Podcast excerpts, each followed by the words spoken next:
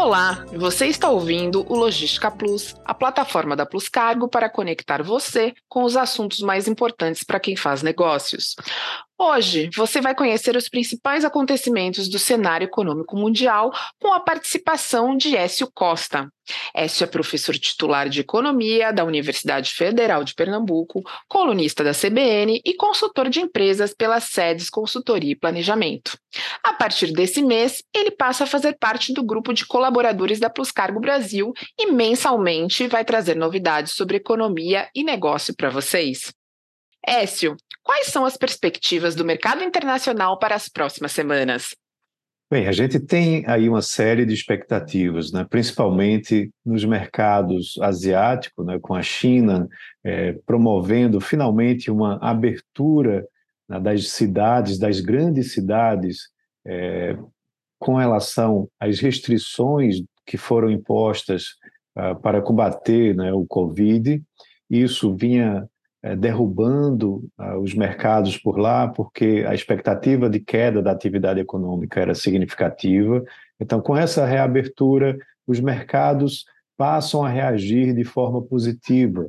Inclusive, o preço de diversas commodities, como minério de ferro, já vem reagindo. As bolsas asiáticas também trazendo é, elevação na sua, nos seus índices, mostrando justamente né, uma resposta positiva para essa reabertura.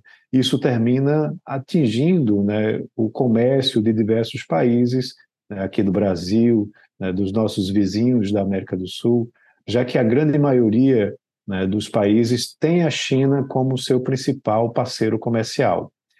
E agora, falando um pouco sobre os Estados Unidos, né, você tem também uh, uma expectativa recorrente com relação a política de juros que o Fed vai conduzir por lá.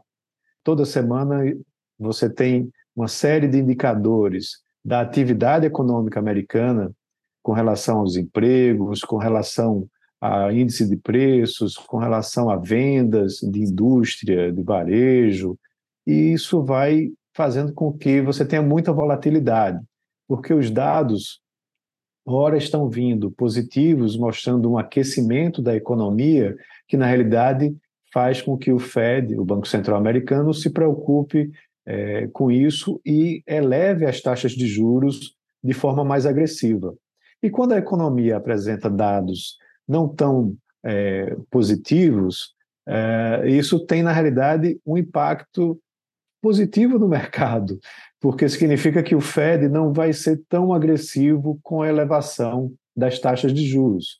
E aí, quando esses dados saem dessa forma, os mercados ah, lá nos Estados Unidos, né, o Nasdaq né, e também o, Dow, o, índice Dow Jones, eles terminam subindo né, como uma forma de repercutir positivamente a atividade econômica que não está tão aquecida.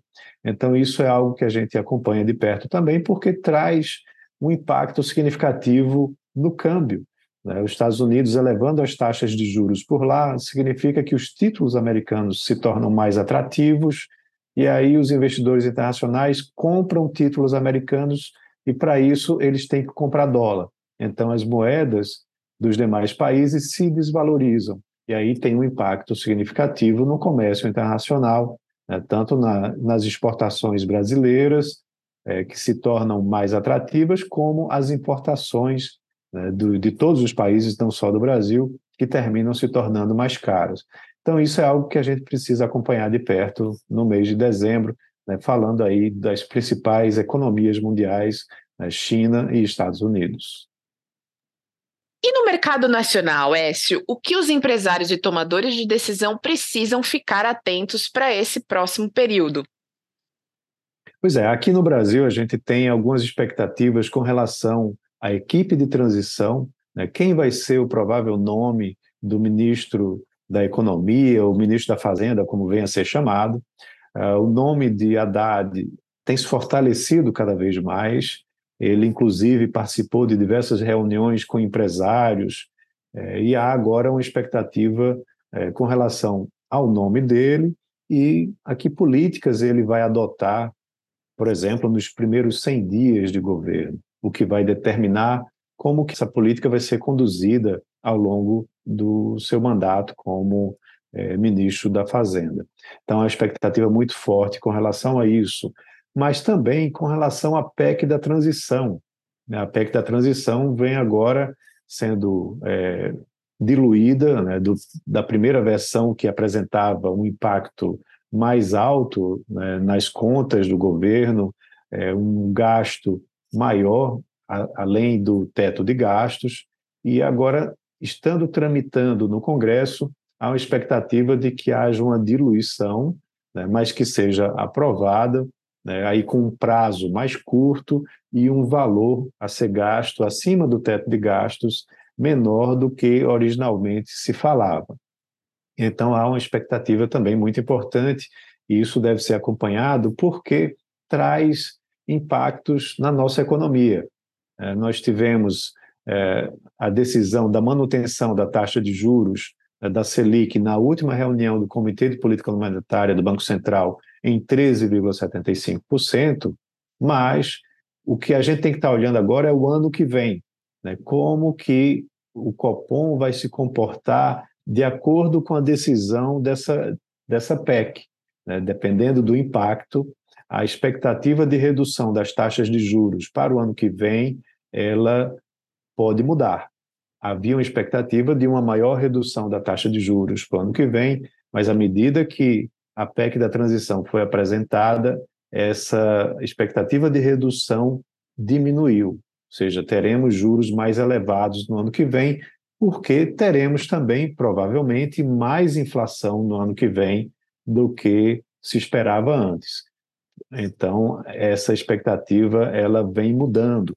E isso traz impactos também no câmbio, porque uma taxa de juros muito alta, da mesma forma que lá nos Estados Unidos atrai investidores, é, aqui no Brasil também atrai investidores para compra de títulos brasileiros que estão pagando mais, o que ajuda no câmbio, né, valorizando o real em relação a outras moedas. Então, isso tudo precisa ser muito bem acompanhado né, para a gente entender como que isso impacta nas decisões do comércio internacional, tanto nas exportações como nas importações né, aqui dentro do nosso país. Obrigada, Écio, pela sua participação. Agora você volta em janeiro de 2023 com mais novidades. Sim, aqui no nosso país e no mundo, a gente sempre tem novidades para estar comentando, né? porque a economia é muito dinâmica, os mercados estão sempre se movimentando e trazendo, claro, impactos né, sobre o comércio é, dos países. Então, aguardo todos aí no próximo mês para a gente estar tá comentando o que vai acontecer né, em 2023. É isso aí. E enquanto isso, você que nos acompanha aqui no Logística Plus vai saber mais sobre as novidades do mercado de logística internacional nos canais digitais da Plus Cargo Brasil. Até a próxima!